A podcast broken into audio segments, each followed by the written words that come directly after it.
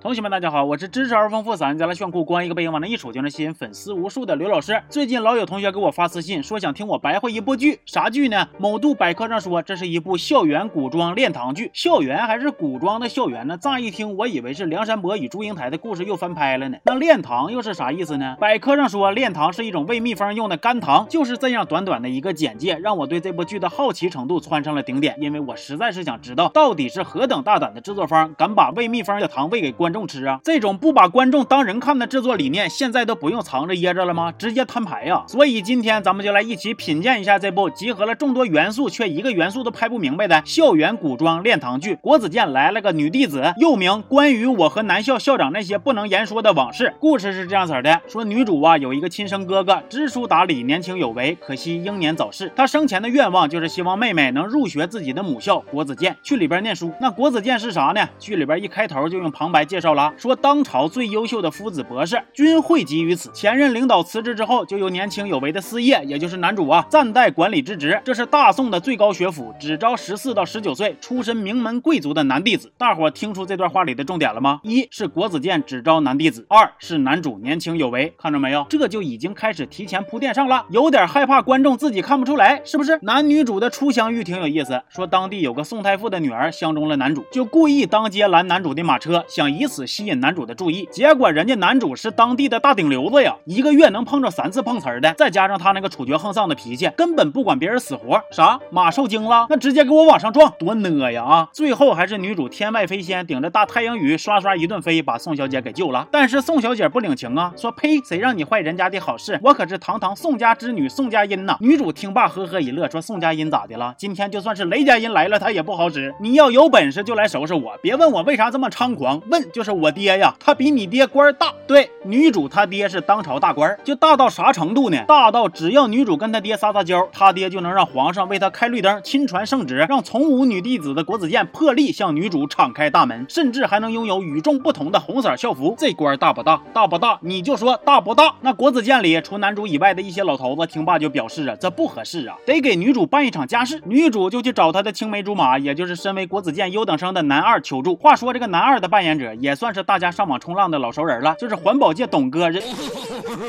男二给他一顿透题，女主就相当于是提前打了小抄，最终成功入学。那咱心讲话了，其实女主真没必要自己为难自己，你只要在家试的时候好好写篇文章，展现一下你的实力，不就完事儿了吗？文章名我都帮你想好了，就叫《我的区长父亲》。之前宋小姐跟女主打了个赌，她要求女主必须在上元节前送男主一个荷包，男主要是收了，她就跟女主认怂；反之，女主就要在上元节上表演节目。嘿呀，逼着陌生女子给自己的男神送礼，这个行为逻辑真是癞蛤蟆排队跳水坑，不通不通啊！悠悠，你咋回事啊？古代没有冰淇淋，你就不知道咋泡汉子了吗？还有那个男主，他就跟最近特别红的一个小玩具一模一样，就是这个，大伙知道吧？我不是说他可爱呀，我是说他那个脑子里呀全是草啊！我明明是陈宁之貌，目若朗星。女主入学之后，就因为荷包的事儿呢，俩人天天拉过来拉过去。然后男二还提醒女主呢，说你总这么招惹男主，你可得小心呐，因为他是个小气鬼。国子监的前任领导就是因为得罪了男主，才被逼辞职，云游四海去了。哎呦我去了，真霸道啊！你去查寝吧，谁见了你不得喊一声学长啊？但是人女主一点都不怕，我估计是她早就看透男主坚硬的外表之下藏着的柔软的心了。要不然为啥女主上骑射课马惊了，男主都要欠欠救她呢？但是咱说马惊了，你薅缰绳就完事儿了呗？那。咋连人家马的头发都一块薅呢？干哈呢？损不损呐？你真是不拿你马当人呐！爱头发人士对此表示强烈谴责。其实男主跟女主还有一层渊源，那就是男主过去跟女主他哥其实是同学，俩人关系贼好，甚至还有私人爱称。他哥管男主叫小白，但是男主说啥都不愿意让女主知道自己跟他哥的关系，可能是怕女主知道之后会得寸进尺，不好管教。但是大哥，你想过没有啊？人家女主自己有个又有权又宠她的亲爹呀，他要想得寸进尺，那不早就进了吗？还用攀你你？这个男校校长啊，完了，男主除了当校长，还兼职办案。对，这个剧还穿插着悬疑的元素，你说你能整了吗？男主在追可疑分子的时候，不小心追到了女主家，又不小心追进了女主屋，又不小心看见了女主洗澡。哥们儿，我真服了，你这心确实是不小啊。但是那头女主心更大呀，她说你干啥来了？男主说，我说我是来家访的，你信吗？家访？家访？你不去看我爹洗澡，你来看我洗澡，鬼才信呢！大妹子，咱就说呀，他去看你爹洗澡，那一样也是不太合适吧？就女主出狱后这个形象，网上已经有不少的网友都吐槽过了，但是我还是忍不住想再吐槽一次。这咸淡适中的眼妆，这潮流感满满的斩男色口红，再搭配着既不张扬又能彰显时尚的浅亚麻棕色的蓬松长发，你大声告诉我，大清到底王没王？男女主坦诚相见之后，关系明显是缓和了不少。比如女主在课上高歌一曲，男主听着歌声做梦，就梦见了女主他哥，一个尿摆子了。之后就二话不说，就跟鬼上身似的冲上前来为女主当场伴奏。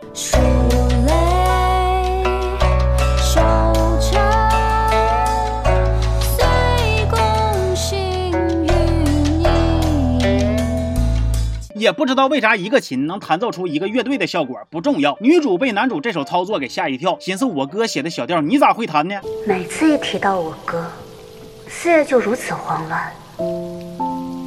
一定有问题。于是女主开始故意给男主唱歌，还问他：“你听到这个歌谣，可曾想起了什么同窗挚友？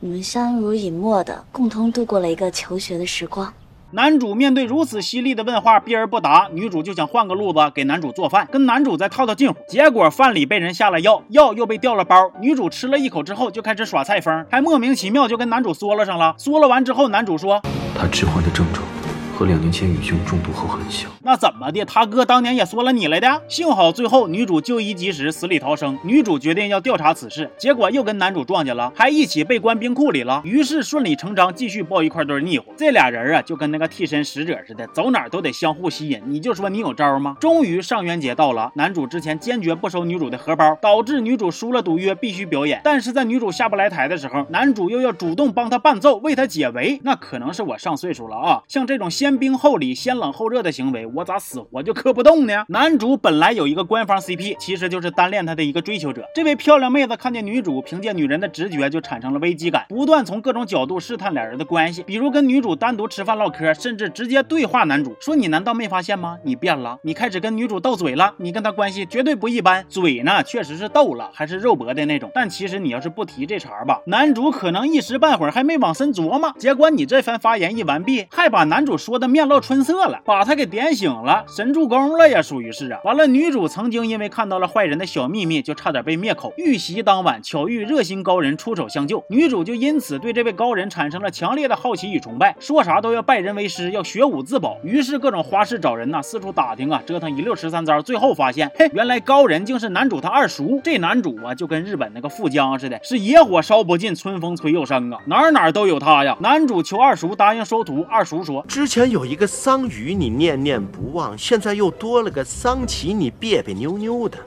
你还真是可着桑家这一棵树往死里刨啊！行了，别说了，大师，我悟了，我真悟了。我之前说这部剧拉，那是因为我没看懂，我被简介给迷惑了。简介说这部剧讲的是女主为了完成哥哥遗愿，进入学校读书，跟男主携手并肩惩奸除恶。在经历了一场恶战之后，真相大白，二人也功成身退，回归国子监，迎天下学子，成一世佳话的故事。所以我默认女主就是女主。还寻思这个剧情也太老土了吧？不就是各种尴尬铺垫，强行。转折没使硬往外挤，没屁硬搁冷嫂子吗？非要把事事求人的女主强行贴一个独立自主、冰雪聪明、万中无一的女强人的标签吗？这大女主剧烂都烂的平平无奇呀！但是现在我真悟了，可能编剧真正想展现的女主，她不是女主，而是女主她哥呀。他想讲的故事应该是这样子的：男主跟女主哥在国子监相识，二人一见如故，心意相通，情投意合，惺惺相惜，气氛开始升温，危险又迷人。他们开始形影不离，琴瑟和鸣，相濡以沫。相敬如宾，你唱曲来，我弹琴；你骑我来，你骑马来，我射箭。甚至还开始给彼此起一些只有我们二人才能喊的小昵称。可惜欢乐的时光总是短暂，女主哥竟被人奸被奸人所害，命丧黄泉。男主悲痛万分，又无可奈何，只能化悲痛为力量。他开始变得冷血自私，伪装自己，不择手段向上爬。终于，他成为了国子监之首，拥有更高的权力和地位，这样才能有更多发现真相的可能和机会。他帮助别人破案，不放过任何一个可。可疑的案子，不是为了天下太平，而是为了找到真凶，为故人报仇。某日，故人之妹突然出现，男主看着这张跟自己心心念念之人极度相似的脸，内心不禁感慨万千。几次相处过密之时，男主甚至陷入恍惚，情难自控，难忍心中的错乱之感。于是，男主在心里默默下定决心，一定要将她留在身边，护她周全，因为看见了她，就像看见了他。男主绝不允许所爱之人的家庭再受到任何威胁。这一次，我一定要守护